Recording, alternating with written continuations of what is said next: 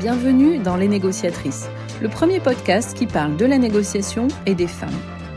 Vous découvrirez au fil de chaque épisode des invités surprenantes, audacieuses et ambitieuses. Autour de Karine Raguin et Aurélie Doms, présidente de l'association ADN Women, les invités, venus d'horizons différents, partagent de manière authentique et chaleureuse leurs expériences et bonnes pratiques. La négociatrice professionnelle Sylvia Bravard nous apporte un éclairage technique et nous propose des outils de négociation. Bonne écoute. Dans ce sixième épisode, vous allez rencontrer Alexia Boulet, architecte ingénieur, fondatrice associée de l'agence parisienne MADA, et Cécile Barry, experte en accompagnement de dirigeantes et fondatrice de l'enseigne Noam. Autour des présidentes d'ADN Women, elles reviennent de manière sincère et constructive sur les pratiques qui leur ont permis de faire la différence au quotidien. Elles partagent leurs expériences et nous expliquent comment elles ont négocié pour mener la vie qui leur plaît. La négociatrice Sylvia Bravard nous apporte un éclairage professionnel et nous donne des techniques de négociation que nous pouvons toutes nous approprier dans notre quotidien, quel que soit notre métier, pour faire la différence, aussi bien dans nos vies personnelles que professionnelles. Bonne écoute.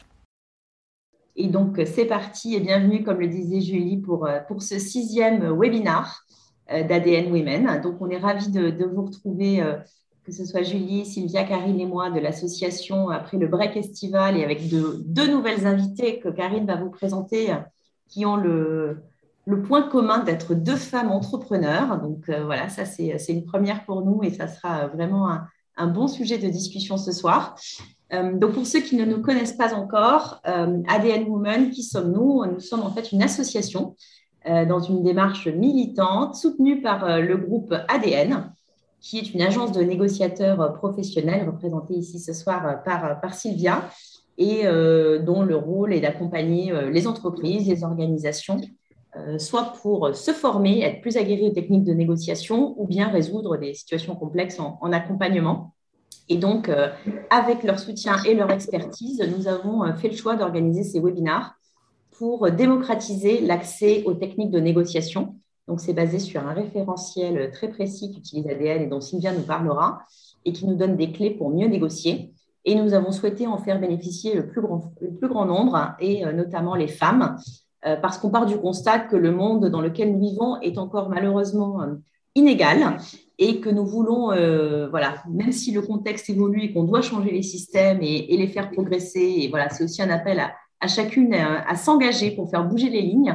Mais en attendant, il faut se débrouiller avec le contexte existant et donc on veut euh, vous donner des outils pour mieux négocier et notamment négocier les carrières, les salaires, la progression dans un objectif global de parité et d'égalité. Voilà, on pense que la négociation est un levier euh, à la fois très puissant, euh, très euh, coopératif, gagnant-gagnant, et qu'on a tout à gagner et tous à gagner à mieux négocier. Voilà un peu l'objet, et ce soir, on va le faire avec deux personnes qui euh, sont formidables et qui ont accepté de se prêter au jeu, de témoigner pour derrière que l'on puisse tirer quelques clés de leurs expériences. Voilà, Karine, je te laisse peut-être dire quelques mots si tu veux compléter sur ce sujet d'égalité notamment.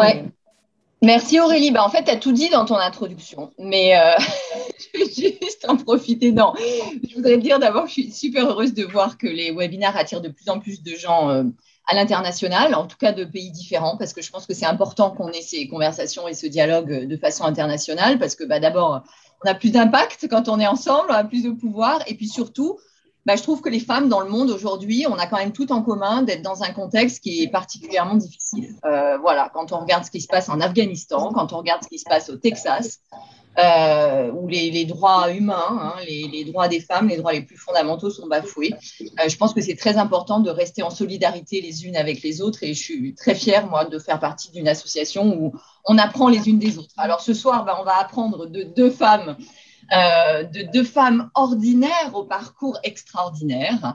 Euh, elles ont toutes les deux en commun euh, d'être des serial entrepreneuses, hein, puisqu'elles ont monté quand même leur société, et là aussi dans un contexte particulièrement comment dire, exigeant.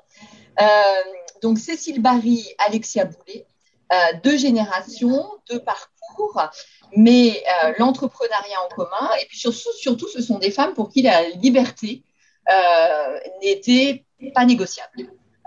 Elles ont négocié d'abord peut-être avec elles-mêmes d'ailleurs et ensuite avec leur entourage de mener la vie qui leur plaît. donc ça, c'est tout à fait inspirant et, et j'ai vraiment hâte qu'on les interviewe. Cécile Barry, c'est la fondatrice et la, créatrice de le, euh, l'entreprise Noam, dont elle nous dira un mot, qu'elle a créé en plein Covid, et Alexia Boulet, architecte ingénieure et créatrice de l'agence d'architecture MADA. Voilà. Euh, et puis nous aurons, comme d'habitude, Sylvia Ravarmoni qui nous fera le décryptage. Alors Sylvia, pour, Sylvia, pour ceux qui ne la connaissent pas, elle, euh, c'est non seulement une experte, mais c'est aussi quelqu'un qui enseigne la négociation. Donc, elle sera là pour euh, rebondir sur ces histoires vécues et nous donner des clés un peu plus académiques. Et puis, un immense merci à Julie Crouziac, comme d'habitude, qui est la force euh, derrière la behind the scene. Et c'est grâce à elle que l'on voit la promotion et l'organisation de ces webinaires ADN Women. Euh, on commence par, on commence par toi, Aurélie et Alexia. Absolument. Absolument. Donc, moi, j'ai le plaisir de, de vous présenter Alexia. Euh, qui, euh, voilà, donc tu as présenté le parcours. Karine mais peut-être pas l'âge, mais quand même l'a autorisé, je vais le faire. Donc Alexia a 31 ans et euh, voilà, pour nous c'était aussi important, voilà, comme tu le disais, d'avoir différentes générations, différents moments aussi de vie personnelle et de carrière. Et voilà, moi j'ai été très marquée par notre rencontre et, et, cette force et cette détermination, Alexia, dont tu as fait preuve dans tes choix et dont tu vas nous parler ce soir. donc voilà, merci et je vais d'abord t'interroger sur ton parcours. juste peut-être un mot sur le, le tempo aussi, euh, n'hésitez pas, comme le disait Julie, vraiment utiliser le chat. Malheureusement, on ne voit pas vos visages, euh, mais c'est très précieux pour nous d'avoir vos réactions, vos commentaires, vos questions. Et ça orientera aussi Sylvia, euh, qui pourra vous donner des clés peut-être de lecture, d'interprétation, de leçons, des expériences que l'on peut tirer. Donc, utilisez vraiment ce chat. Donc, peut-être Alexia, euh, bonsoir. Euh, peut-être euh, j'aimerais commencer par, par, ton parcours académique et professionnel. Mhm. tu as su très jeune ce que tu voulais et ce que tu ne voulais pas.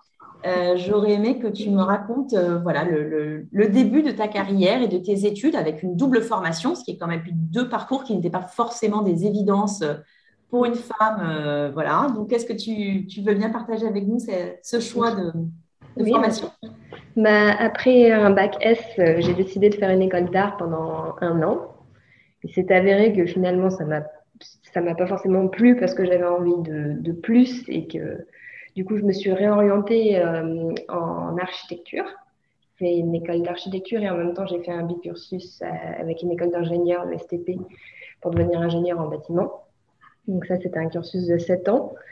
Et, euh, et, et ce que j'ai choisi comme parcours, en fait, c'était vraiment dans l'envie de, créer. Et du coup, pour pouvoir créer et réaliser ses rêves, pour moi, c'est passé d'abord justement par, euh, par des formations et par euh, ce bicursus pour pouvoir être compétente et, euh, et, réaliser mon rêve qui était de construire de grands projets, pas au sens vraiment de mètre carré, mais de construire une idée et de vraiment de créer.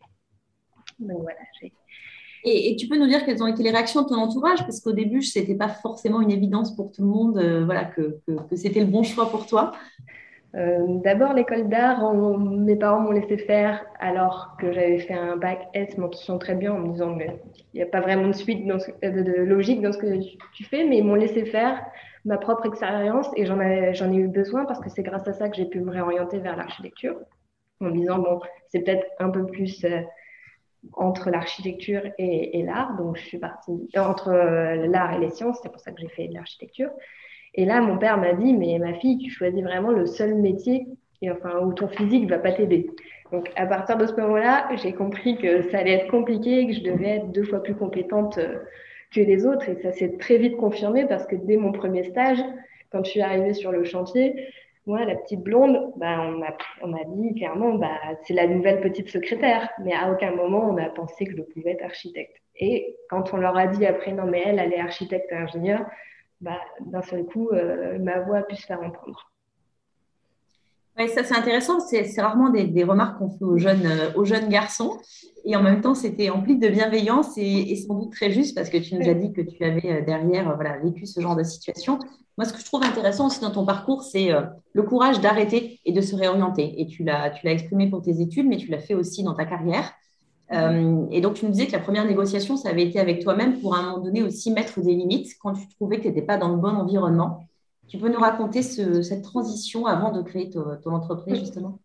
Mais justement, quand on parlait de négociation euh, tout ensemble pour la première fois, je me suis, enfin, je me suis rendu compte que le, premier accord que j'avais trouvé, c'était pas en fait avec quelqu'un d'autre, mais c'était avec moi-même. Et en fait, pour trouver un accord avec moi-même, j'avais besoin, en fait, de, de vraiment réaliser ce rêve et de, de me laisser vivre ma vie comme j'avais envie de la vivre. Et donc, du coup, c'est pour ça que quand, euh, à la fin de mes études, j'ai trouvé une grande agence d'architecture en me disant, bah, génial, ça va être l'endroit pour réaliser mes rêves, réaliser des grands projets. Et finalement, je me suis retrouvée euh, monotache, euh, pas forcément euh, toujours à ma place. J'avais l'impression d'être un peu à 20% de, de, mes capacités quand, on, quand je travaillais. Et puis j'ai eu une mauvaise expérience avec un client qui m'a fait des avances que j'ai refusées. Et, du coup, je me suis rendu compte que le plus important, c'était le client et pas forcément moi dans, cette, dans ce problème-là. Donc là, je me suis dit, mais en fait, je ne me reconnais pas. En fait, je suis en train de, de perdre mon temps, donc je ne vais pas rester là-bas.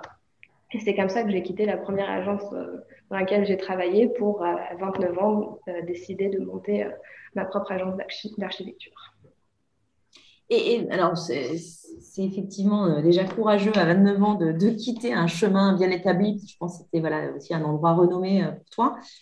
Est-ce que tu peux nous dire voilà, comment tu penses que cette ambition et ce, moteur, enfin, d'où te vient cette énergie en fait et cette espèce de, d'étoile que tu as euh, voilà, comment est né ce rêve euh, voilà, Quand est-ce que tu as eu, su que tu avais une ambition, que être utilisé à 20%, c'était juste pas négociable pour toi? Euh, Je pense que je la tiens en partie de mes parents qui ont toujours essayé de. Enfin, qui ont toujours fait leur passion, qui se sont jamais laissés abattre. Ma mère est éleveuse de chiens.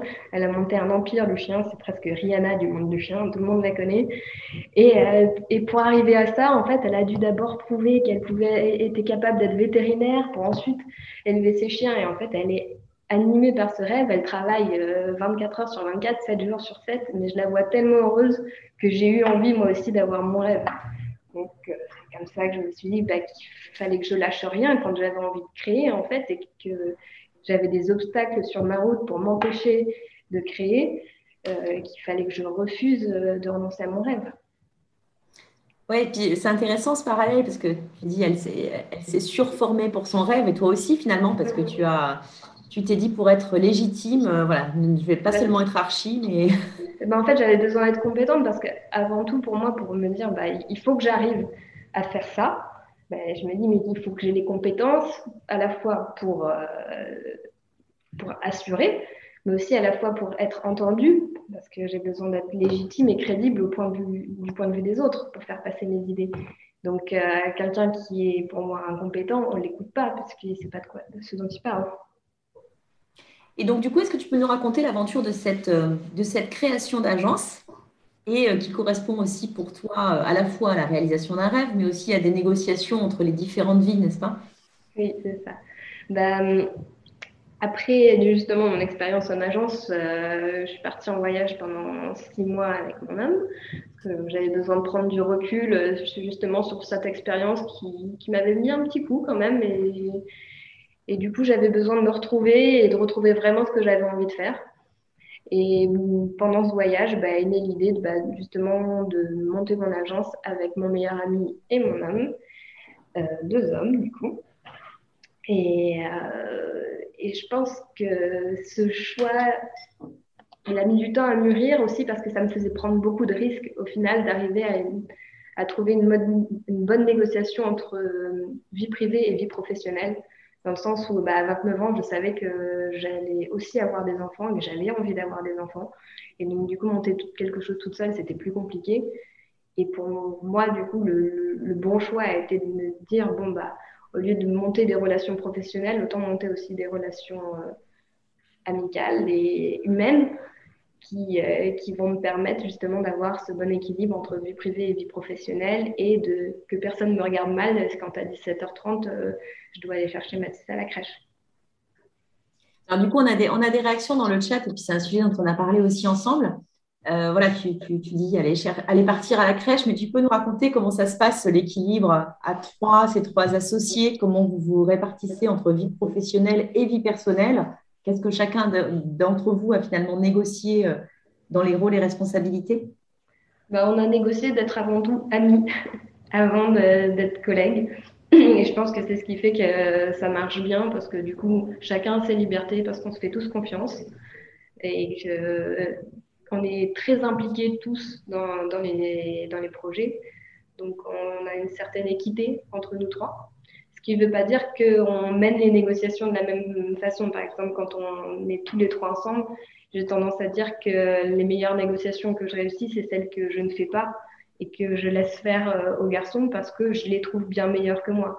Pas parce que je suis une femme et eux des hommes, mais juste parce que je me sens moins à l'aise avec les négociations. En tout cas, à être au front de la négociation. Je préfère être euh, une fonction support ou aller produire les documents qui vont permettre de faire la négociation, euh, participer aux réunions où on fait des stratégies ensemble, mais quand on va au front, c'est pas forcément moi qui y vais.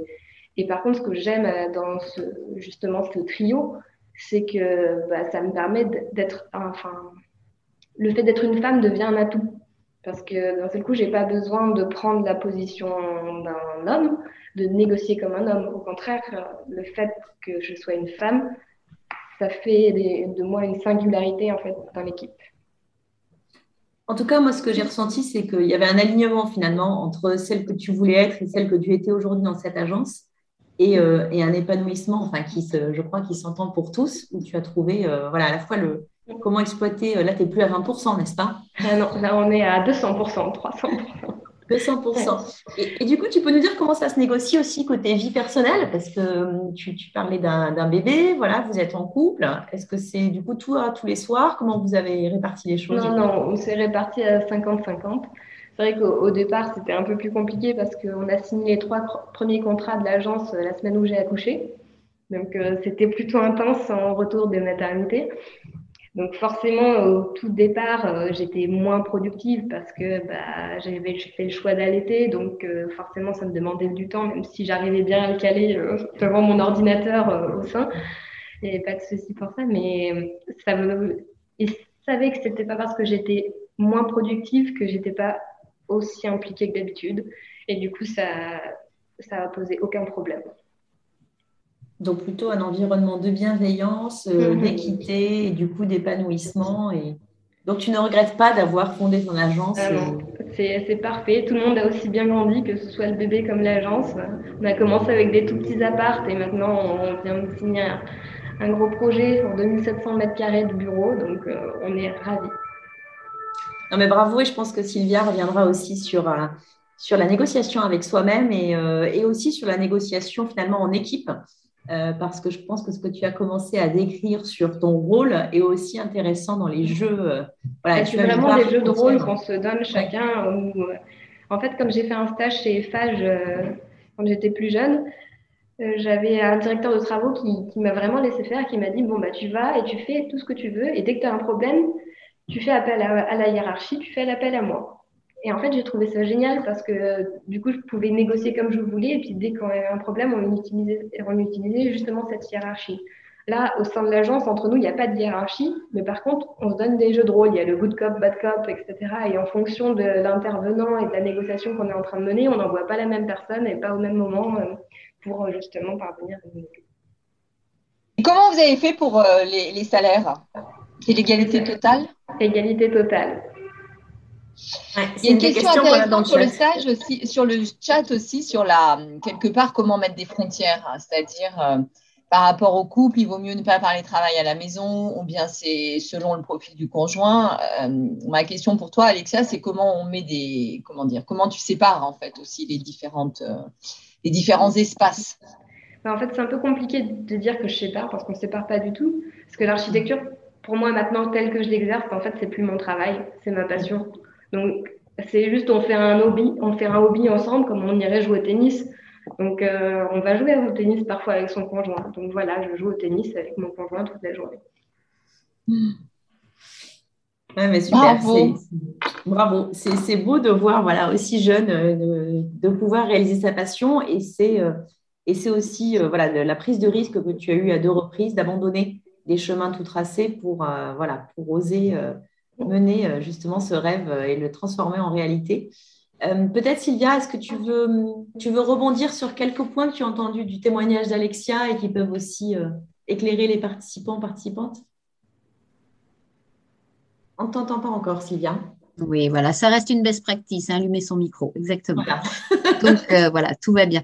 Euh, donc merci déjà Alexia pour, pour partager ton expérience. Et c'est vrai que c'est chouette aussi d'avoir des fois des profils qui ont vécu des expériences longues et d'autres qui sont super jeunes et qui ont pris des décisions très jeunes. Donc je trouve que c'est chouette ce choix d'intervenante. Il y a plein de choses qui ont fait écho dans ce qu'a pu raconter Alexia. c'est vrai que impossible de ne pas noter au début euh, ce petit syndrome d'imposture des femmes qui fait qu'on se sent vraiment à l'aise quand on est euh, surdiplômé ou en tout cas quand c'est vraiment bien formé avant de faire quelque chose. Euh, mais c'est pas grave. L'important, c'est d'être à l'aise dans ce que dans ce qu'on va mener, dans les négociations qu'on doit mener. Et euh, quand Alexia nous parle justement de, de, la blondinette qui déboule au milieu d'un chantier, à qui on a envie de dire ah ben super, amenez-nous deux cafés, mademoiselle. et en fait non, ben, c'est l'archi.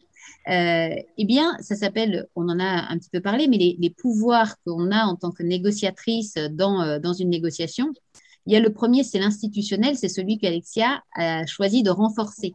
C'est euh, les diplômes, c'est mon titre, c'est l'entreprise, le parcours que j'ai eu. voilà, donc ça, c'est mon pouvoir institutionnel. Elle a choisi de le renforcer avec deux diplômes pour se dire, OK, je suis la petite blondinette, mais dans les faits, les amis, dans mon pouvoir institutionnel, maintenant j'ai deux diplômes. Euh, après, il y a toute la situation de négo qu'elle est en train euh, de construire, son pouvoir situationnel, c'est-à-dire ben, les, œuvres qu'elle va réussir, les bâtiments, les projets qu'elle mène, etc., qui pourra lui faire dire aussi et de plus en plus, évidemment, je te le souhaite, Alexia, euh, ben, oui, mais derrière moi, voilà ce que j'ai fait. Donc, j'aurai aussi un vrai pouvoir situationnel et puis après, et le plus important, ça va être la relation qu'on peut nouer avec l'autre. Alors, ils se sont répartis les rôles sur les relations euh, qu'ils peuvent avoir avec leurs différents interlocuteurs. Mais le, dernier pouvoir, c'est le pouvoir personnel. Et donc, évidemment, il y a plein de choses dedans. Euh, il y a notre âge, il y a notre genre, il y a notre, euh, il y a notre couleur de peau parfois, il y a notre religion parfois. Il y a plein de choses qu'on peut mettre dans, dans ce pouvoir personnel. Et parfois, ça pose un problème à l'autre. Eh bien, euh, comme on l'a déjà dit, comme on le redira, c'est pas parce que ça pose un problème à la personne en face de vous, que vous soyez une femme, que vous soyez blonde, que vous soyez ronde, que vous soyez maigre, que vous, ça doit vous poser un problème. Donc, quand j'arrive sur une situation de négociation, si le fait que je sois euh, une petite blonde, ça pose un problème de pouvoir à l'autre et que ça le déstabilise un peu, c'est pas grave. J'ai d'autres pouvoirs avec moi, en l'occurrence l'institutionnel, le situationnel et la relation qu'on va pouvoir nouer ensemble, qui sera professionnelle, qui sera de confiance euh, et qui fera que, bah oui, peut-être que votre premier a priori n'était pas le bon, mais vous verrez que la suite euh, assurera.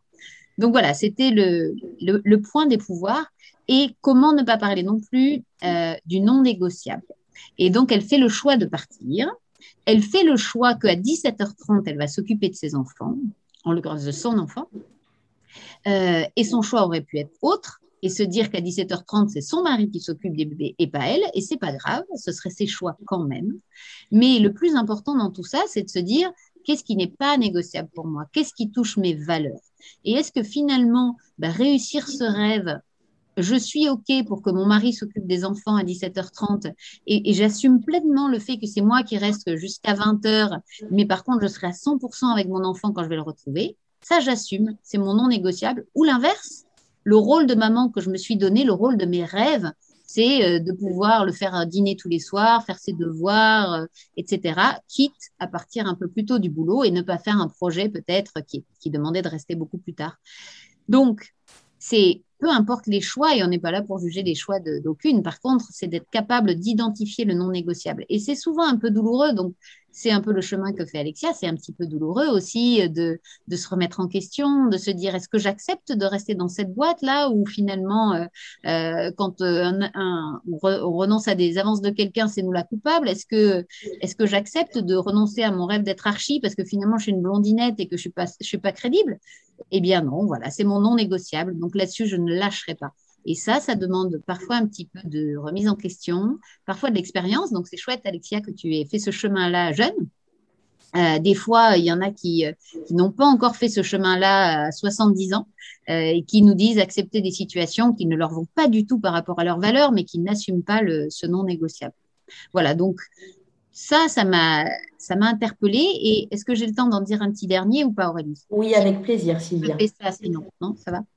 Et le, petit dernier, c'est aussi le choix du négociateur, parce qu'elle a dit, euh, voilà, je ne suis pas euh, forcément à l'aise pour négocier, je ne suis pas une très bonne négociatrice. Alors évidemment, j'ai envie de lui dire, mais peut-être que si, Alexia, mais admettons que ce ne soit pas le cas, euh, et que c'est que de l'imposture, mais admettons que ce ne soit pas le cas, et eh ben, c'est très mature aussi de se dire que pour certains combats, pour certaines négos, je ne suis pas la bonne négociatrice. Donc, on peut prendre cet exemple, hein, mais quand euh, on a dû faire des travaux chez nous et euh, dans mon appartement avec mon mari et que l'entrepreneur qui était un Serbe n'imaginait pas deux secondes négocier le devis avec une femme, Bon, eh ben, écoutez, euh, j'ai mis mon combat féministe dans ma poche deux minutes en me disant que de toute façon, sa situation était définitivement perdue et qu'on n'allait pas le récupérer. Et j'ai envoyé mon mari négocier parce que je n'étais pas la bonne négociatrice et que peut-être c'était un combat que je n'avais pas envie de mener parmi les nombreux qu'on doit mener, Karine, avant de, faire en sorte que le monde soit plus juste pour. Je me suis dit que là, j'allais laisser.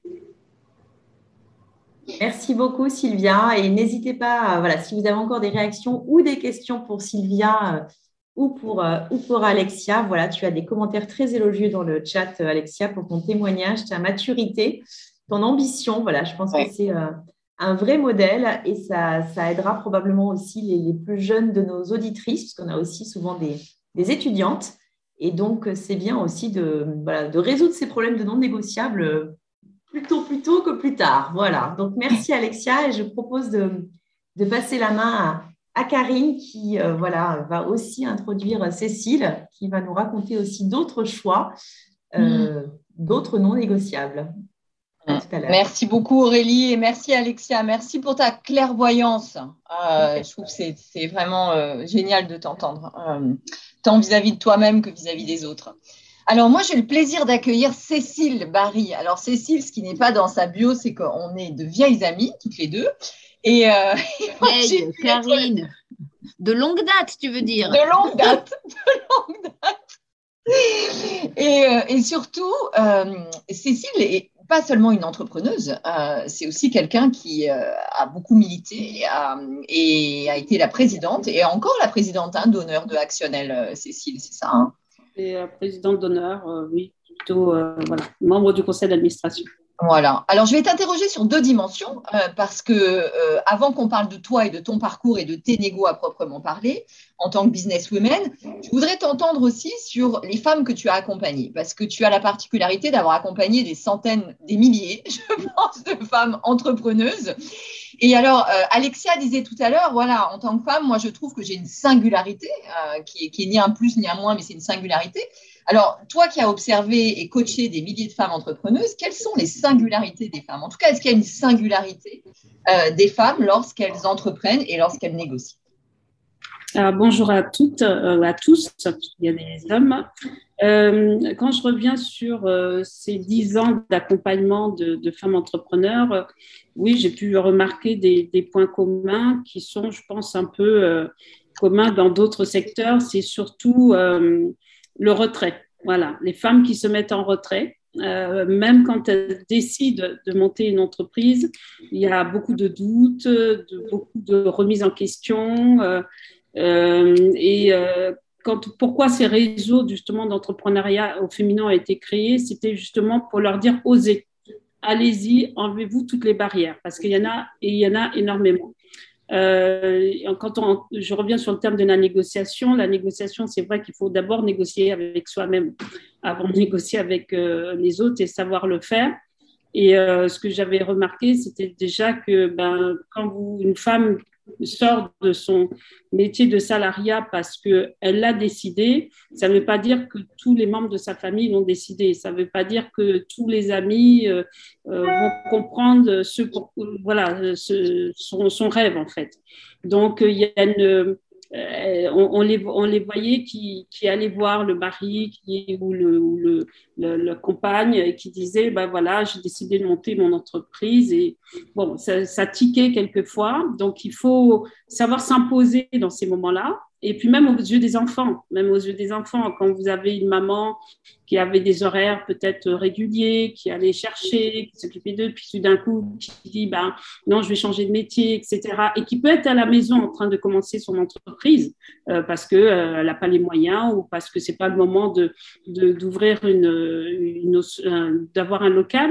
Euh, donc, elle est à la maison. Et le fait de rester à la maison, ben, ça brouille les pistes, en fait, de, de la famille. Euh, en disant, ben, si elle est là, ben, elle n'a rien à faire. En fait, euh, voilà. Donc, les enfants continuent à demander ce qu'ils continuent d'habitude. Euh, le conjoint, la conjointe continue à demander ce qu'ils demandent d'habitude. Et du coup, on avait souvent des burn-out liés à ça. Et c'est souvent, on les voyait arriver à ce moment-là aussi. D'accord? Sauvez-moi de là, aidez-moi à, trouver des mots euh, pour que justement je, puisse arriver à réaliser mon rêve. Et Cécile, tu as eu la, toi, tu as vécu entre la Guinée, euh, la Belgique et la France, hein, c'est ça? Oui. Euh, et donc, tu as accompagné à la fois des entrepreneuses dans des secteurs d'activité différents, mais aussi dans des pays et des cultures différentes. Est-ce que comment euh, comment tu vois la dynamique culturelle? En tout cas, quel est l'impact de la culture sur le, la façon dont on entreprend et par ricochet sur la façon dont on négocie? Alors, pour la façon d'entreprendre, bah, les femmes africaines, euh, elles sont entrepreneurs nées. Euh, elles n'ont pas, elles ont pas de choix en fait. Euh, voilà, moi je ne parle pas des grandes classes, hein, mais une femme africaine, elle va euh, se lever le matin, elle va aller au champ, elle va euh, prendre toute sa récolte, elle va aller le vendre au marché. Euh, c'est voilà, c'est ça fait, c'est une obligation pour pouvoir survivre à ses besoins et tout de suite à ceux de ses enfants. C'est d'ailleurs en Afrique de l'Ouest, bien souvent elle est un peu chef de famille, hein, contrairement à ce que ce qu'on pense. Euh, ce qu'elle a, la problématique qu'elle a, qu'elle a, c'est le développement de, de sa structure. Donc, c'est comment euh, mieux avancer, etc. Une femme européenne ou française, de ce que j'ai vu, euh, elle reste, ce, que je disais, c'est le, fameux retrait. On n'ose pas déranger. Euh, Est-ce que quand je monter mon entreprise, ça va pas déranger ma famille, etc. Et elle se voit, elle se voit pas comme chef de famille. Mais vraiment, et c'était ça, c'était ça, moi je sais, mon combat pendant ces, ces, ces 10 ans et mon combat actuel, c'est de dire, mais tu, es un chef de famille euh, euh comme la personne avec qui tu vis. Et puis malheureusement, euh, un couple sur deux se sépare en région parisienne et un sur trois en province. Et du coup, qui a la charge généralement à 80%, 90% bah, des enfants, etc., c'est bien la femme qui devient chef de famille. Donc ça, c'est des choses qu'elles ont vraiment du mal encore. Elles vous disent oui, oui, oui, mais c'est pas encore, pour moi, c'est pas encore euh, un oui à 100%. C'est pas encore un standard, en tout cas une, une norme. Et, et, et, comment Alors toi, tu as monté, euh, tu vas nous dire un mot de Noam quand même, ta dernière boîte, et euh, tu en as monté combien avant Une, une agent, une, deux, agence de communication. Tu as démarré dans l'immobilier hein, aussi. Alors comment est-ce que tu en es arrivé à l'entrepreneuriat? Et alors moi, j'ai toujours su que je voulais monter mon entreprise depuis petite, alors toute petite. Hein. Moi, je disais à, mes parents, je sais que je serai PDG de quelque chose. Donc voilà. Donc ça, c'était, euh, donc ça rigolait, etc. Et puis après, euh, en évoluant, j'ai fait pas mal de métiers et euh, assistante, assistante, je travaillais dans l'hôtellerie. Et puis après, j'ai rejoint un groupe euh, dans l'immobilier où j'ai commencé en tant que euh, secrétaire pour finir, parce que j'ai repris des études aussi comme directrice de communication. Et du coup, mais je m'étais toujours dit, il faut qu'avant tes 40 ans, tu montes ton entreprise. Ça, c'était un truc que je m'étais dit depuis longtemps et je l'ai monté à 37 ans, donc j'étais contente. Mais je ne l'ai pas monté de façon, euh, je veux dire, euh, ça a été un moment de ma vie où justement, bah, il y avait euh, mon, dernier emploi qui ne s'était pas très bien passé à la fin, à bout de 9 ans de, 9 ans de salariat, c'était juste la fin qui ne s'est pas très bien passé. Et du coup, à un moment donné, je me suis dit, bah, c'est le destin. Ça veut dire que voilà, tu, tu dois peut-être euh, tourner une page et que c'est peut-être le moment euh, d'y aller. C'est à ce moment-là que j'ai commencé. Et tu as négocié ton départ à l'époque? Oui, alors j'ai négocié mon départ et en fait, euh, on voulait un peu me faire partir euh, assez vite parce que trop de succès. voilà, trop de succès que ça gênait des certains hommes qui étaient autour de moi. Et, euh, et, du coup, je négociais, je me suis dit, ça, soit je vais dans le frontal, Voilà, soit je vais dans le frontal et puis alors là, c'est peut-être moi qui va avoir des soucis psychologiques ou des choses comme ça. Et par contre, je me suis dit, ça fait neuf ans que j'y suis, j'ai pas envie d'oublier les huit dernières années en fait. Donc où ça s'est bien passé. Donc on va y aller d'une autre manière. Et, en fait, euh, bah, d'une autre manière, ça s'est bien passé. Et c'est quoi l'autre manière? Bah, L'autre manière, c'est qu'il euh, y avait le N plus 1 qui était reparti aux États-Unis, à qui j'ai écrit une longue lettre. Euh, et qui est venu me dire au revoir, en fait. Il a pris l'avion qui est venu me dire au revoir et avec qui on est toujours en contact. Euh, parce que c'est lui qui m'avait embauché et c'est lui qui était resté là juste pendant sept ans. Et, du coup, je me suis dit, voilà, te prends pas la tête, parle avec, avec celui avec qui tu peux parler, en fait. Ça sert à rien de rentrer dans des conflits. Euh, et j'avais pas envie pour mon, voilà, pour ma santé, euh, mon état d'âme, de rentrer dans des conflits. Ouais. Et, tu, et si c'était à refaire, cette, euh, est-ce que tu le gérerais différemment maintenant que tu as du, recul et que finalement, ça t'a, enfin, il en est sorti quelque chose d'assez génial quand même Ah non, mais moi, je, sincèrement, je ne regrette rien. Hein. C'est, évidemment, ce n'est pas, c'est pas plaisant. Certaines choses n'ont pas été plaisantes, mais je ne regrette absolument rien parce que c'est un aussi un petit coup de pied au derrière. Euh, ça a été le moment aussi où il euh, fallait parler justement, comme je disais tout à l'heure, par rapport au conjoint, à mon mari, euh, parler d'entrepreneuriat. Et là, il m'a regardé parce que lui, c'est pas du tout un, monde qu'il connaît du tout. Et, il se disait, elle est un peu, elle est un peu folle, quoi. Donc, du coup, ça a été son incompréhension aussi pendant quelques, quelques temps, le, de quelques années. Et maintenant, c'est devenu un fervent euh, défenseur de l'entrepreneuriat. Mais c'est parce que il, voilà, il a vu. Et puis, je voulais, et ce qu'on avait créé aussi chez Actionnel, quand on faisait des soirées, et je souhaitais que les conjoints, conjointes soient là. Voilà. Et pourquoi? Parce qu'en fait, ils, se rendaient compte à ce moment-là que bah, leur épouse, bah, ce n'était pas la seule à vivre l'expérience euh, bah, voilà, qu'elle vivait. Donc, ils discutaient et on faisait des échanges. Je disais, vous parlez avec un tel, un tel. Et à la fin, il me disait, ben, merci parce que je ne m'en rendais pas compte. Et, euh, et, puis voilà. Et du coup, le mien, mon mari aussi, je le faisais venir. Je lui dis, comme ça, tu vas comprendre. Et c'est comme ça qu'il a compris. Alors, comment on négocie justement? Comment tu as négocié, toi, avec ton conjoint? Parce que c'est quand même des dimensions, des négociations chargées, effectivement. Est-ce que tu as un exemple? Euh, Réussi ou non? ben, réussi ou non, euh, non, c'était lui qui, qui, comme je dis, qui n'est pas du tout de mon entrepreneuriat et qui ne comprend pas qu'on puisse prendre des risques.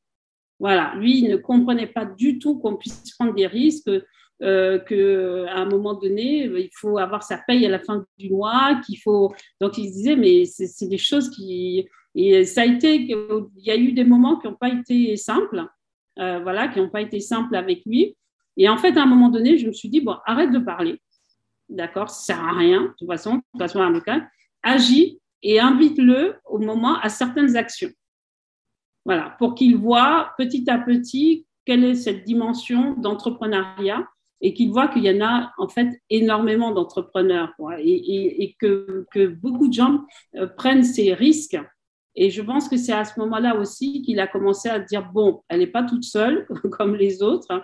Et euh, l'entrepreneuriat, oui. Et puis du coup, on a et, euh, on a eu des amis, en fait, parce qu'au fil des années, ben, moi, j'ai 95% de mes amis qui sont entrepreneurs. Donc, il a baigné aussi, il a baigné aussi dedans. Donc, l'immersion, l'immersion et l'éducation pour les conjoints et les conjointes.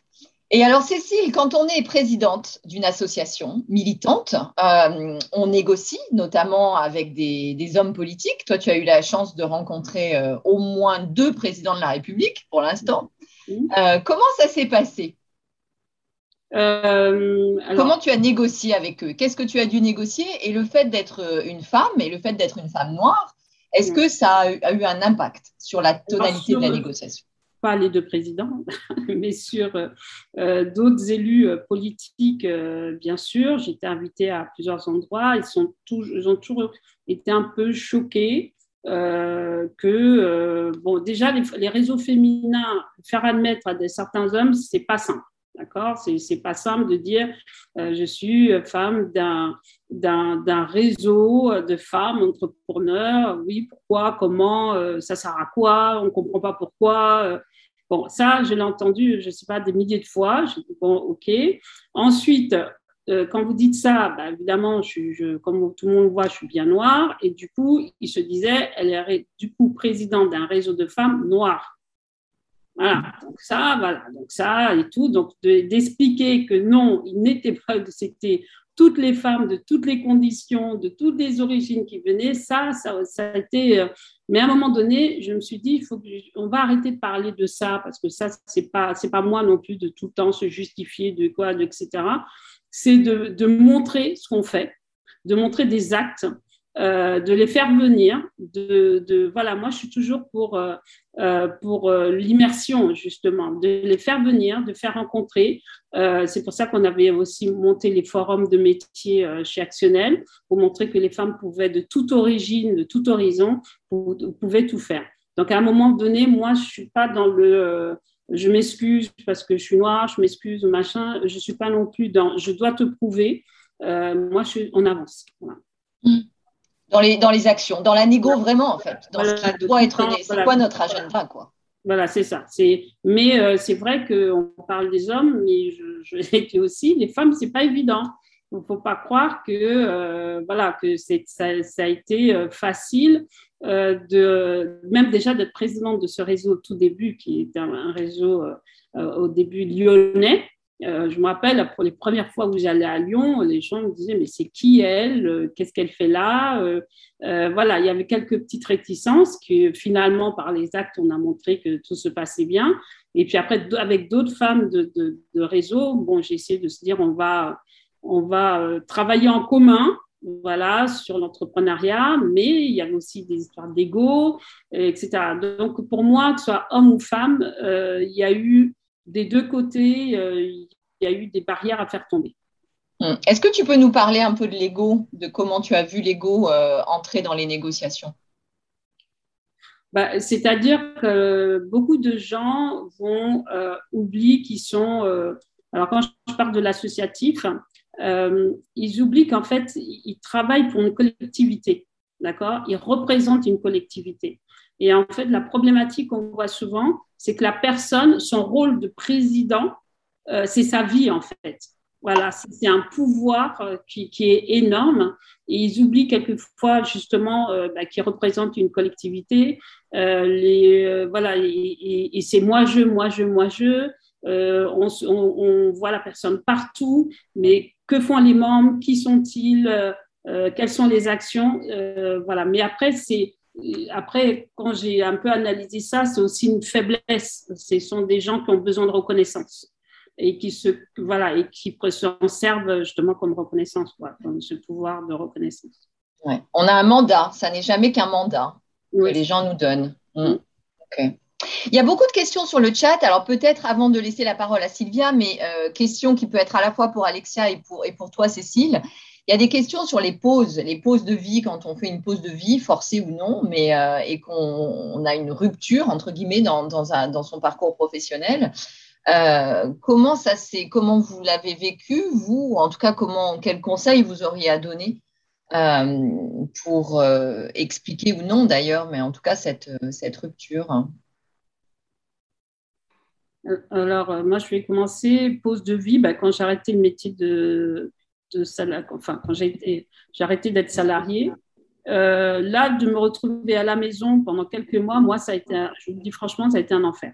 Euh, et, ça a été un enfer pour mon entourage, hein, parce que même mes enfants, ma fille, euh, la, dernière, qui travaillait très très bien à l'école, j'ai vu ses notes complètement baisser, chuter, et je me dis mais qu'est-ce qui va pas? On me convoquait à l'école, j'ai dit tout, et puis après un jour j'ai compris c'est parce que j'étais sur son dos, j'étais à la maison, et puis elle avait pris elle toutes ses, elle avait l'habitude de tout bien faire, et moi je rentrais, bah, t'as fait quoi? Tu fais ci bah, Non, elle n'a pas supporté, et je partie euh, pour me ressourcer et pour pouvoir, euh, euh, comme j'avais en tête ma première entreprise, je, suis partie à l'étranger pendant quelques mois. Ben, ça nous a fait du bien à tous. Prendre un peu de recul. Ouais. moi, ça a été un peu l'inverse. C'était plutôt une bouffée d'oxygène comme j'ai pris la décision de me dire bon, bah là, je m'en vais parce que ici, je ne me retrouve pas pour, euh, pour aller me retrouver moi-même. Et du coup, pendant les six mois de voyage, j'ai pris ça vraiment comme une vraie pause en me disant bah là je sais que pendant six mois je vais voyager, je vais souffler parce qu'après bah, je vais être à 200%, 300%, 500% parce que même si je dis que je vais chercher mon fils à 17h30 à la crèche, ça ne veut pas dire que après 20h on ne retravaille pas. Et euh, je ne sais pas si ça a été bien expliqué, mais euh, Félix va le chercher un jour sur deux et moi un jour sur deux. Donc on, se répartit. Euh, équité, une question parfaite équité. Oui. J'avais une question pour Cécile, si vous me permettez, parce que tu, tu as accompagné beaucoup de femmes entrepreneurs, on en a parlé, hein, tu nous dis il faut oser arrêter de s'excuser. Est-ce que tu peux nous dire un mot de, du vocabulaire que tu incites les femmes à bannir? Parce que je trouve que c'est très, très euh, représentatif. Euh, le mot petit. Voilà, une femme va toujours vous dire euh, j'ai un petit local avec une petite entreprise, euh, voilà, tout est petit en fait. Donc, euh, moi, je leur dis en termes de d'image, ça va pas. En termes de voilà, l'exemple. Euh, moi, je me rappelle une personne qui avait mais des compétences, qui avait une agence de marketing et qui avait vraiment des compétences extraordinaires. Et en fait, et un jour, elle me dit, je dois j'ai envie d'aller vers Clarence comme client, mais j'ose pas parce que j'ai une petite entreprise. Et ça, c'est des choses, je me dis, mais c'est pas possible. C'est, c'est pas l'histoire de ton entreprise, c'est ton expertise qui compte. Est-ce que tu, vas comprendre ça? Et ça, je l'ai retrouvé, mais euh, je sais pas combien de fois, euh, des mots petits. Et puis, il y a un autre mot que moi, voilà, c'est le mot bébé. Donc, mon entreprise est mon bébé. Et moi, je leur disais, non, c'est pas un bébé, c'est, c'est un moyen de gagner de l'argent. Euh, voilà, vous adoptez, vous en faites, mais arrêtez de me dire que les entreprises sont des bébés parce que du coup, on met. Euh, on met beaucoup trop d'affect. Et en fait, une entreprise, il ne faut pas mettre autant d'affect que ça. Euh, sinon, on, voilà, on loupe beaucoup de choses. Plus vous mettez de l'affect, alors quand je dis de l'affect, ça veut dire qu'une personne, elle va mettre énormément de temps à réaliser ce qu'elle doit réaliser en temps normal si elle met parce qu'elle va se donner des excuses elle va voilà il va avoir toujours quelque chose qui va pas donc ces réseaux aussi qui sont actionnels d'autres servent aussi à ça c'est un peu euh, enlever tout cet affect et avancer. Merci beaucoup, Cécile. Sylvia, la parole est à toi. Merci, Cécile, pour ce partage. Il y a plein de choses à dire sur, euh, sur le récit de Cécile, évidemment. Alors, elle a commencé par dire quand on travaille à la maison, bah, c'est qu'on ne travaille pas. Donc, euh, puisque tu travailles à maison, bah, tu passeras à la poste, ça t'embête pas de faire les courses, etc. Euh, du coup, tu récupères les enfants à 17h, bah, bien sûr. Et euh, Karine, je ne vais pas te chauffer sur le sujet, mais si je te dis qu'avec le confinement 2020, la condition de la femme a un tout petit peu régressé par rapport à ça, évidemment, tu es capable de tenir 25 minutes sur le sujet, n'est-ce pas? donc euh, voilà, donc effectivement, euh, euh, c'est quelque chose qu'on doit assumer aussi, quelle que soit notre façon de travailler, on travaille aussi et notre travail n'est pas moins important. et ça, c'est souvent le, le, réflexe de certains aussi, même des fois des hommes bien intentionnés, hein, mais qui pensent que bah, bon, bah, eux, ils ont une vraie réunion. oui, mais moi aussi, j'ai un vrai travail en fait. Oui, oui, non, mais moi, c'est une vraie réunion. Mmh très bien. Voilà, donc évidemment, euh, c'est un point de contexte qui a été vraiment le cas avec le confinement où les femmes ont récupéré du coup en grande majorité, tant mieux si ce n'est pas le cas chez vous, hein, franchement, mais en grande majorité les tâches ménagères, l'éducation des enfants quand l'école était fermée, etc., etc. Bon, ce petit euh, préambule fait, euh, il y a plein de choses intéressantes, évidemment, dans ce que nous dit Cécile. Elle nous parle beaucoup des mots. Euh, les mots en négociation, alors évidemment MOTS, parce qu'il y a aussi des MAUX, mais ça, on en parlera plus tard. Euh, en tout cas, tous les mots ont leur importance en négociation. Elle a dit, elle en a parlé plusieurs fois, elle a parlé de oser. Ça, c'est un mot qui nous est cher avec Karine et Julie aussi. en négociation, elle a parlé de trouver les bons mots pour parler à ses enfants.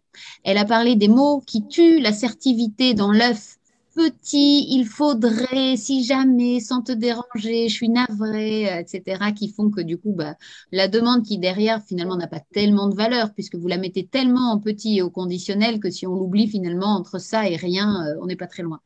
Donc, euh, évidemment, ces mots sont importants et notamment aussi pour, euh, pour ne pas froisser l'ego de l'autre, parce que euh, ça demande, et c'est ce qu'elle a fait, de comprendre aussi à l'autre, ça veut dire que d'être entrepreneur, de le faire euh, rentrer dans notre univers et de comprendre que c'est pas parce que je reste à la maison que du coup, en fait, j'ai le temps de prendre un bain, et des fois, c'est même l'inverse, c'est des femmes qui n'ont pas le temps de déjeuner le midi. Donc voilà, c'est plutôt ça. Donc, les mots sont toujours importants, euh, encore une fois, pour ne pas blesser l'ego de l'autre. Parce qu'il ne faut pas oublier que parfois les gens sont à des années-lumière de se rendre compte de, ce que vous vivez euh, et, euh, et, qui, du, coup, se, comportent comme des gens misogynes, alors que, fondamentalement, ce, ce n'était pas le cas. Et donc, les mots sont toujours importants dans une négociation pour vous amener à faire un pas vers moi sans pour autant abîmer votre ego, vous froisser, qui ferait que vous pourriez prendre la décision de ne pas poursuivre les discussions, alors que finalement, on pouvait simplement trouver un accord. Après, elle a parlé euh, de négocier son départ et que finalement, ils étaient pressés de vous voir euh, partir, Cécile. Euh, tant mieux quand l'autre a la pression du temps, c'est toujours un élément favorable en négociation. Donc, si je veux négocier mon départ et que mon employeur est très pressé que je m'en aille, la pression du temps est sur lui. Néanmoins, je garde aussi la pression psychologique. Et donc ça, c'est un autre sujet, parce que si, du point de vue de la négociation, bah, le fait que la pression du temps soit sur l'autre, c'est une chose. Maintenant, encore faut-il gérer la pression psychologique. Et euh, tu l'as dit, Cécile, pas forcément l'envie de, rentrer dans une situation conflictuelle, relationnelle, tendue, etc. Et tu vas chercher euh, le négociateur qui, te convient, donc le, le décideur, celui qui t'a recruté. Et ça aussi, c'est c'est une, façon de gérer intelligemment et avec maturité sa négociation, c'est de se dire, voilà, il y a des, il combats que je ne vais pas pouvoir mener, donc peut-être ce serait plus utile que je tienne tête au RH en disant, euh, enfin au RH ou au manager qui voulait euh, se séparer de, toi, Cécile, mais en disant, ouais, ben moi je suis pas pressée, donc les gars, c'est quand vous voulez, mais si vous voulez me sortir, faut aligner un chèque. Mais encore faut-il être capable de tenir cette posture plusieurs semaines, etc. Et donc, si ça, on n'est pas capable de le mener, eh ben, il faut trouver une autre voie. C'est ce que tu as fait, euh, Cécile, pour négocier. Euh, après, évidemment, on a reparlé du pouvoir personnel. Hein. Alors, tu as parlé de ta couleur de peau, le fait d'être une femme, euh, le fait d'avoir de venir d'une culture qui a été mixte et différente.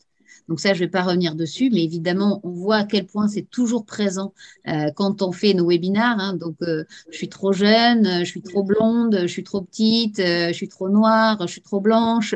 voilà, tout ça qui fait que finalement, notre pouvoir personnel, finalement, est toujours une question. Et puis, il y a le, le non négociable. Et ça, vous en êtes souvent à nous parler de ça. Comment j'assume que à la fois, des fois, je dois assumer que bah, à 17h30, les gars, je vous l'ai toujours dit, je vous laisse tomber parce que j'ai une autre contrainte. Et peut-être c'est aller faire du chant, peut-être c'est aller faire du crossfit, peut-être c'est aller récupérer mes enfants, mais en tout cas, c'est mon équilibre perso et je n'y toucherai pas. Et ça, on vous l'a déjà dit, mais on vous le redit, ne lâchez rien. Parce que si je vous dis, mon équilibre profond, c'est euh, le lundi soir, je fais euh, de la boxe, mais ça participe à évacuer les tensions, à faire de moi quelqu'un d'équilibré, un bon manager sur le reste de la semaine. Si je lâche une fois, ma position de principe ne tombe plus. Ah, bah, la semaine dernière, tu t'en es bien tiré, pourtant, tu n'es pas allé à la boxe. Bon, ça va, la boxe, hein, tu n'as qu'à faire ça euh, le dimanche. Oui, mais c'est lundi, les entraînements. Donc, le non négociable, eh ben, on ne le, le négocie pas, justement, par principe. Et choisir son combat. Euh, et donc, euh, c'est ce que nous dit un petit peu euh, Cécile aussi, c'est qu'il y a des moments, il y a des combats qui vont être faciles à mener et des fois, il faut arbitrer entre sa vie pro et sa vie perso. Et se dire, dans une négo, quand on a 18 sujets à négocier et qu'on a 3 heures pour se mettre d'accord, tout simplement, c'est pas possible. Sauf à s'être mis d'accord avant, mais sinon, ça ne marche pas. Et donc, dans ces cas-là, qu'est-ce qu'on demande en l'autre? Eh bien, de hiérarchiser et de sélectionner les points qui vont être vraiment importants pour lui dans cette négo. Et c'est cela qu'on va mener. Et je pense que dans les négos qu'on mène avec soi-même, il y a ça aussi. Il y a de définir ce qui n'est pas négociable, mais définir dans tout ce que j'aimerais négocier, finalement, c'est quoi mes priorités. Et donc, euh, parfois, ça, implique des renoncements, ça implique de se dire qu'on n'est pas la bonne négociatrice, ça implique de se dire, bah, ce truc-là, c'était vraiment bien de l'avoir, mais dans les faits, c'est pas si important, et l'énergie que j'ai à y consacrer ne mérite pas je m'abîme la santé pour essayer de négocier ce truc qui n'était pas euh, finalement ma priorité. Et puis, Karine, tu, me fais un signe si j'arrête, sinon j'en ai un petit dernier. J'y vais. Petit dernier sur euh, la gestion du stress. Parce que euh, toutes les deux, à la fois Alexia et Cécile, vous nous avez parlé de ce qui vous ressource. Et ça a été pour chacune un break finalement euh, qui a été important. Alors l'une s'est ressourcée chez elle, l'autre pas du tout, ça on l'a bien compris. Mais en tout cas, le break et le voyage, euh, ça a été des choses qui vous ont ressourcé. En négociation, le stress est toujours un sujet, d'accord? Parce que c'est très rare de mener une négociation sur sa vie perso, sur son travail, sur son salaire, sur son création d'entreprise sans que c'est aucun impact finalement sur euh, notre euh, cogitage, nos, bonnes heures de sommeil, etc. Donc, c'est pas grave. Le stress, évidemment, ça fait partie de la vie. C'est ce qui fait qu'on n'est pas tous morts dans l'histoire de l'humanité. On a été stressé par des stimuli, on a réagi, on s'est sauvé et après on a récupéré. Donc ça, ça va. Mais euh, ce que je trouve intéressant, c'est une notion dont on parle souvent chez ADN. Il y a la résilience. La résilience, c'est j'ai vécu un trauma, donc j'ai vécu une situation qui était difficile, j'ai fait un burn-out, etc. Et je suis revenue à ma vie d'avant. Ça, c'est la résilience. La croissance post-traumatique, c'est un peu plus que ça. C'est de se dire, maintenant, je sais les petits signaux qui s'allument euh, et sur lesquels je dois faire attention. Je fais de la tachycardie avant de dormir, j'envoie un mail à 5 heures du matin, euh, je suis très désagressive avec mon conjoint, j'ai plus envie de voir mes amis. Là, c'est des petits signaux où mon corps me dit attention, tu es en train de rentrer dans une zone rouge. Et l'autre chose qui va avec et qui est super importante, c'est une fois que je connais mes signaux d'alerte, je connais aussi ce qui me fait du bien. Et en l'occurrence, l'une, Alexia va peut-être se dire, ben, si, je ne souhaite pas bien sûr être dans une situation difficile, se dire, ben, attends, je me ressource un peu chez moi, là, je fais un petit break. Cécile, on sait qu'il ne faudra pas lui faire ça, sinon elle va finir par tuer quelqu'un. Donc, elle, elle va peut-être faire un petit voyage. Mais dans tous les cas, c'est euh, se connaître ce qui nous fait du bien pour nous ressourcer. Et ne pas oublier on est toutes hyper différentes là-dessus. Il y a chez nous, euh, dans tout le panel de femmes qui nous écoutent ce soir, des hyperactives qui vont adorer euh, aller faire du shopping, aller faire du sport, aller faire de tout ce que vous voulez. D'autres qui vont adorer rester chez elles avec un bon bouquin qu'elles n'ont jamais eu le temps de lire, avec un, petit thé à la menthe à, côté. Il y en a qui vont vouloir faire une soirée euh, refaire un after work comme quand elles avaient 20 ans avec leurs copines de toujours, leurs anciennes copines, leurs vieilles copines, comme dirait Karine. Euh, en tout cas, euh, c'est très important de savoir que le stress fera toujours partie de vos négos. Et donc, surtout, sachez ce qui vous ressource. Et on est, on est toutes différentes. Surtout dans un moment, Sylvia, parce que tu nous as ouvert une porte là-dessus, mais surtout dans un moment quand même où même si les écoles ont redémarré à plein temps et tout, on est quand même dans un moment de transition hein, important. Alors moi, je voudrais quand même rappeler euh, un chiffre, hein, c'est que euh, pendant les périodes de, travail à la maison, il y a maintenant des stats hein, assez ouvertes où on sait que les collaborateurs et les collaboratrices ont en moyenne travaillé plus de 30%. D'accord? On travaille plus de 30% quand on est à la maison, en moyenne, encore une fois. Donc, si vous ajoutez à ça bah, l'augmentation des charges, en tout cas des tâches euh, domestique, familial, enfin le fait de prendre soin des autres, et eh ben c'est important quoi. C'est on est quand même dans un moment de, de qu'on le veuille ou non encore une fois, mais on est dans un moment où je pense que la charge, la charge et, donc la charge émotionnelle est forte. Donc prenons soin de soi et prenons soin les uns des, uns des autres. Cécile, Alexia, est-ce que vous avez un, dernier message ou un dernier mot, quelque chose que vous aimeriez euh, que vous aimeriez partager, que vous aimeriez laisser à toutes les femmes qui vont négocier, qui négocient aujourd'hui et qui vont négocier demain et qui vont entreprendre? Peut-être celui de oser être soi-même et de, de, ne pas avoir peur de tomber, parce que tomber, ça, ça veut dire se relever aussi. Donc, euh, c'est important de, de, se lancer. Merci, génial. Merci, Cécile. Alors moi, évidemment, c'est de voir grand. Euh, pour avoir, voilà, pour récolter euh, quelque chose, c'est vraiment voir très grand et, et, arrêter de se mettre des, des barrières euh, et, vivre pour soi-même aussi. Euh, vivre vraiment pour, euh, pour soi-même, suivant ses convictions. Et c'est quand on change nous-mêmes que les autres finissent par changer. Merci beaucoup, Cécile. Merci, un immense merci, Alexia, Cécile, pour ce super partage hyper transparent et très humain. Euh, merci Sylvia hein, pour le décryptage. Aurélie, Julie, est-ce qu'on a, encore quelque chose, une date? Non, pas encore. On n'a pas encore de date, mais ça, ne saurait tarder. On, vous tiendra bien sûr informé sur LinkedIn de, la date du prochain webinaire et vraiment on vous invite à, à, rejoindre le réseau, à partager aussi vos initiatives voilà, pour plus d'égalité. Voilà, moi aussi, je voulais remercier nos invités, euh, Karine, Julie et Sylvia et pour ces mots sur l'authenticité, la liberté, la prise de risque. Voilà, c'est aussi euh, des messages que vous mettez dans le chat, mais c'est euh, de l'énergie et de l'optimisme. Donc, merci pour tout ça. Et puis, merci Sylvia pour tes petits tips sur la gestion du stress. Je pense que ça fait du bien à tout le monde. Donc, on vous souhaite une soirée euh, relaxante. On vous donne rendez-vous a priori dans deux mois et surtout, on reste en contact sur LinkedIn. Et avec le podcast, les négociatrices. Prochain épisode bientôt en ligne. Merci à tous pour votre présence. Merci à toute la super équipe ADN Woman. Alexia, Cécile, merci pour votre présence et vos partages et votre générosité. Merci à tous ceux qui nous suivent et qui nous soutiennent. On vous voit. Rejoignez-nous sur LinkedIn.